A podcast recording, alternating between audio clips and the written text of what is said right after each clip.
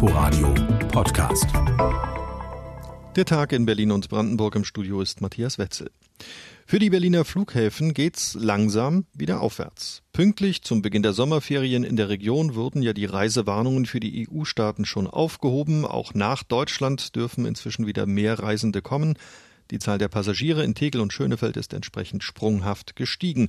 Um die 20.000 Fluggäste werden inzwischen täglich wieder hier abgefertigt, wie die Flughafengesellschaft bekannt gab. Es gibt aber auch schlechte Nachrichten, die kommen von EasyJet. Unser Flug- und Flughafenexperte Thomas Rautenberg fasst zusammen. Es wird wieder voller auf den Berliner Flughäfen. 36 Airlines fliegen insgesamt 100 Ziele an. Und mit Doha ist auch die erste Interkontinentalverbindung wieder mit im Programm. Der wochenlange Stillstand sei glücklicherweise vorbei, sagte Flughafenchef Lütke Dahldrup. Wenn wir das uns insgesamt vor Augen führen, ist wieder die Möglichkeit gegeben, in der Hauptstadtregion Urlaub zu machen. Brandenburger und Berliner können auch wieder in Urlaub fliegen. Der normale Austausch ist in Europa fast überall wieder möglich. Gelassen reagierte der Flughafenchef auf die Ankündigung von EasyJet, seine in Berlin stationierte Flotte mit künftig nur noch 18 von 34 Maschinen praktisch zu halbieren. Für uns besonders wichtig ist, EasyJet hat sehr klar erklärt, Berlin bleibt die größte Basis für EasyJet außerhalb Großbritanniens. Was uns helfen wird in Berlin, aus meiner Sicht, ist, dass wir eine sehr starke Destination sind für Privatreisen, Tourismus, Familie, Freunde treffen. Und insofern denken wir, dass in der Erholungsphase in den nächsten zwei Jahren wieder mehr Maschinen auch von EasyJet in Berlin eine Zukunft haben. Auch die Lufthansa wird auf absehbare Zeit nur 380 ihrer insgesamt 750 Maschinen an den Start bringen. Die Reduzierung des Angebotes liege somit leider im bundesweiten Trend, so der Flughafenchef. Von einem schwarzen Tag sprach dagegen Verdi Flughafensekretär Rösler. Die Entscheidung des britischen Billigfliegers sei für ihn nicht nachvollziehbar und auch nicht nur mit den Corona-Auswirkungen zu erklären. Rund 700 Mitarbeiterinnen und Mitarbeiter stünden nun vor dem Aus. Berlins Tourismus-Marketing-Chef Burkhard Kieker zeigte sich dagegen erfreut, dass überhaupt wieder etwas auf den Flughäfen passiert. Der Hauptstadttourismus könne endlich wieder auf den Luftverkehr zurückgreifen, so Kieker. Unsere Marktforschung sagt uns, dass 60 äh, Prozent der ähm, ausländischen Touristen, die Berlin besuchen, das Flugzeug benutzen. Das war nicht möglich. Das hat, äh, wie wir alle wissen, auch zu Not und Verzweiflung bei den Berliner Hoteliers geführt. Und ich glaube, dass heute ein Moment der, des Optimismus ist, des nach vorne Schauens, weil uns Menschen wieder erreichen können. Ryanair als zweiter großer Billiganbieter in Berlin hat sein Angebot aufgestockt. 50 vor allem touristische Ziele im Mittelmeerraum werden von der irischen Airline angeflogen. Die Lage der Flughäfen in Berlin-Brandenburg. Thomas Rautenberg war das. Nicht nur beim Tourismus, auch insgesamt wird der Arbeitsmarkt in der Region noch ganz entscheidend von der Corona-Krise geprägt, allerdings mit sehr unterschiedlichen Auswirkungen. Während es in Brandenburg schon wieder aufwärts geht, ist Berlin noch ganz massiv betroffen. RBB-Reporter Thomas Weber hat die Einzelheiten. Die Hauptstadt ist von der Krise stärker geplagt als die meisten anderen Bundesländer. Das liegt vor allem auch an der Bedeutung von Kultur und Tourismus hier, sagt Manja Kratz von der Regionaldirektion bei der Bundesagentur für Arbeit weil hier die Dienstleistungsbereiche, auch die selbstständigen Künstler, Musiker, die Gastronomie, ähm, das Messe- und Veranstaltungswesen sehr, sehr stark von den Auswirkungen der Corona-Pandemie betroffen sind. Eine ganze Branche liegt am Boden, beklagt die Berliner Industrie- und Handelskammer. Zum Monatsende meldeten sich 209.000 Menschen in Berlin arbeitslos, 8.900 mehr als im Mai. Die Arbeitslosenquote liegt jetzt bei 10,5 Prozent. Damit hat sich zumindest das Tempo des Anstiegs deutlich verringert, auch mit massiver Hilfe von Kurzarbeit. Das ist genau der Grund, warum Brandenburg mit seinem größeren Anteil an produzierendem Gewerbe besser durch die Krise kommt, so Graz. Und viele Unternehmen Brandenburg äh, stabilisieren ihre Wirtschaft natürlich auch über das Instrument Kurzarbeit. Das heißt, sie halten ihre Beschäftigten mit Kurzarbeit in den Unternehmen, was auch insofern sich auf die Arbeitslosigkeit äh, dann nicht auswirkt. Im Land Brandenburg waren zum Monatsende rund 86.000 Arbeitslose auf Jobsuche, über 750 weniger als im Vormonat.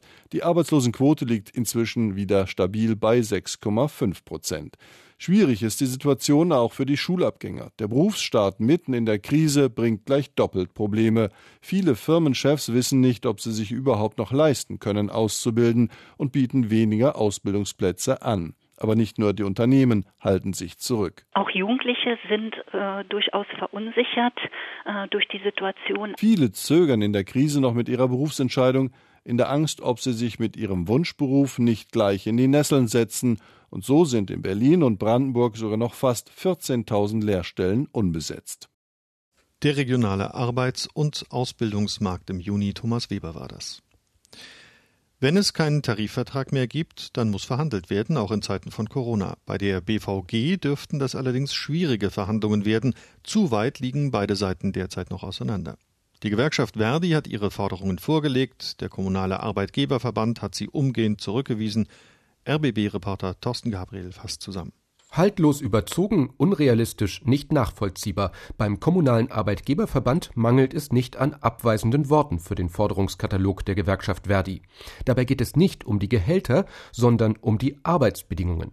Überzogen sei etwa die Forderung nach einer 36,5 Stunden Woche für alle rund 15.000 BVG-Beschäftigten, so KAV-Geschäftsführerin Claudia Pfeiffer. Bislang gilt diese Arbeitszeitgrenze nur für langjährig Beschäftigte. BVG-Personalvorstand Dirk Schulte sagte, das Verdi-Paket sprenge jeglichen finanziellen Rahmen. Verdi hatte den Manteltarifvertrag zum 30. Juni gekündigt. Corona-bedingt war bislang allerdings nicht verhandelt worden. Thorsten Gabriel zum Tarifstreit bei der BVG. In Brandenburg boomt der Tourismus ja schon seit langem. Einige hier sehen aber nun die Corona-bedingten Einschränkungen, die anderswo gelten, als zusätzliche Chance für das Land.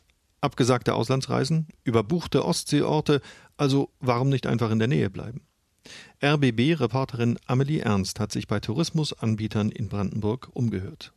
Auf der Steganlage des Potsdam Bootscharters ist in diesen Tagen eigentlich immer was los. Kaum legt eine Yacht oder ein Floß an, bringen Inhaber Sascha Fröhlich und seine Mitarbeiter auch schon die nächsten Gäste an Bord. Wir haben ein Boot gebucht und feiern Ferienbeginn. Also tatsächlich erleben wir nach einer Phase der Ungewissheit, ja, die wir alle durchhaben, erleben wir jetzt tatsächlich einen großen Zuspruch, ne, weil viele eben nicht mehr wissen, können wir jetzt in den Urlaub fahren, können wir weit weg, ne, können wir verreisen, wegfliegen. Also gerade die kleinen Boote, mit denen wir erst angefangen haben, ne, so im Familienverband durfte man ja da schon rausfahren. Die waren bei wildestem Wetter, ja, waren alle froh, mal rauszukommen mit Kind und Kegel. Und jetzt erleben wir eben einen großen Zuspruch. Auch die Brandenburger Campingplätze sind gefragt wie noch nie. Selbst die kleineren, etwas abseits gelegenen wie der Campingplatz Neue Mühle bei Perleberg. Es hat sich sehr gut eingespielt, muss ich sagen. Jetzt Wochenende ist der Platz wieder voll. Also wir können nicht meckern. Und schon wieder klingelt es bei Campingplatzchefin Mandy Glaser. Auch viele neue Gäste steuern die neue Mühle an, die ursprünglich andere Ziele hatten, sowie Familie Vital aus der Nähe von Hamburg. Die wollte mit ihrem Camper eigentlich an die Müritz, aber da war nichts mehr zu kriegen. Also wir sind begeistert hier. Wir haben gesagt, also wir kommen auf jeden Fall nochmal wieder. Und äh, weil das hätten wir nicht erwartet, dass das hier so idyllisch ist, das Ganze. Und was sehr, sehr gut ist, hier sind die ganzen Fahrradwege, die Touren. Wir fahren gern Fahrrad und das passt. Trotz der großen Nachfrage müssen viele Tourismusbetriebe aber erstmal die fehlenden Einnahmen aus dem Frühjahr ausgleichen, so auch Bootsvermieter Sascha Fröhlich. Wir machen ja viele Fahrten und Bootstouren, Firmenfeiern ne, mit großen Eventbooten, Hochzeiten, Omas 80. Junggesellenabschiede, Jugendwein, die fallen ja nach wie vor aus. Und das ist ein herber Schlag. Das rücken und reißen die kleinen Boote natürlich äh, nicht raus. Aber wir erleben eben einen ganz krassen Zuspruch, was Übernachtungsfahrten angeht. Die entwickeln sich gerade stark nach oben. Offen bleibt, wie lange der Boom anhält. Die Anbieter hoffen, dass die neuen Gäste Brandenburg in diesem Sommer so schätzen lernen, dass sie auch nach Corona wiederkommen und nicht im nächsten Jahr wieder Spanien buchen. Expandieren will Sascha Fröhlich jetzt trotzdem nicht, denn das Risiko bleibt, aber der Optimismus auch. Und vielleicht kann ja der Berlin-Tourismus vom Brandenburg-Boom auch noch ein bisschen profitieren. Amelie Ernst war das.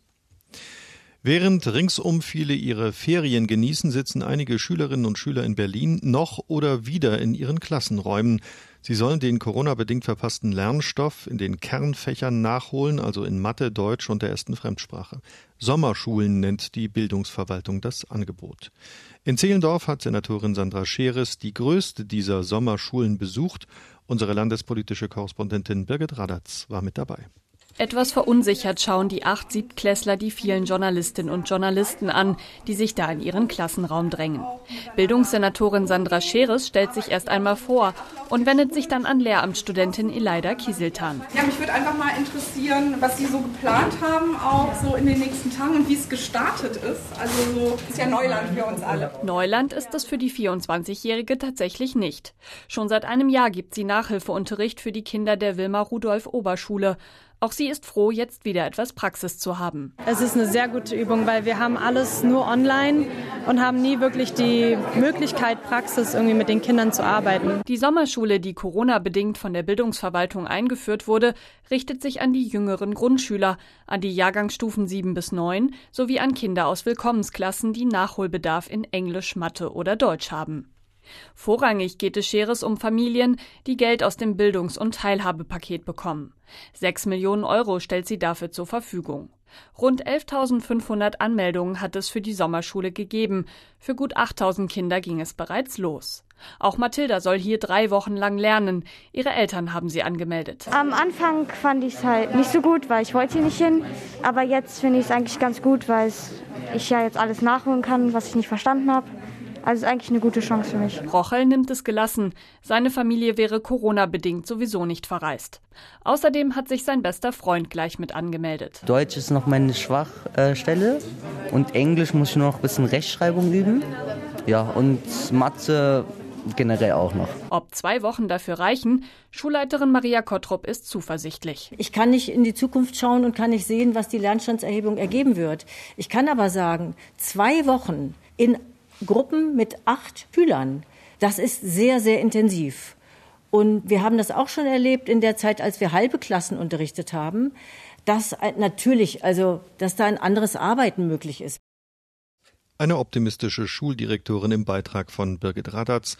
Und das war der Tag in Berlin und Brandenburg nachzuhören, wie immer auf inforadio.de und in unserer App. Inforadio Podcast.